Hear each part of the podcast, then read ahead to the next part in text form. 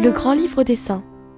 Un saint célèbre ou inattendu à chaque page pour nous guider sur le chemin de la sainteté. « 7 janvier, l'Église fait mémoire de Saint Raymond de Pénafort.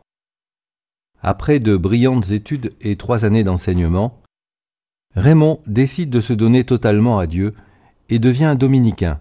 Son provincial lui confie la rédaction d'un manuel à l'usage des confesseurs qui fera autorité durant des siècles.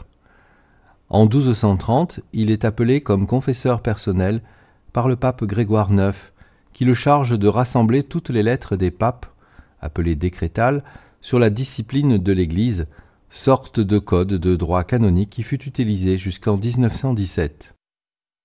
On veut le faire archevêque, mais Raymond préfère euh, retourner dans son couvent de Barcelone, pour y mener une vie pauvre qui va bientôt rayonner sur tous ses frères.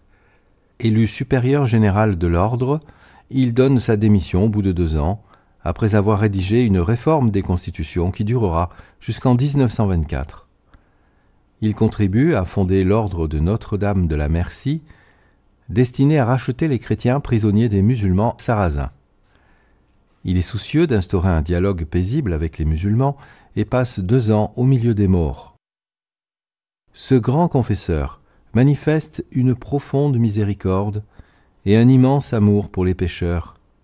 Il les détourne de la tristesse et fait grandir dans leur cœur la joie d'être pardonnés et de se savoir aimés par le Dieu d'amour et de paix.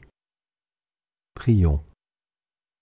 Raymond Aide-nous à ne pas craindre ce sacrement de la confession par lequel Dieu nous invite à nous réconcilier avec lui et à revenir, plein de joie, nous réfugier dans son cœur. Lui qui peut tout comprendre et tout pardonner.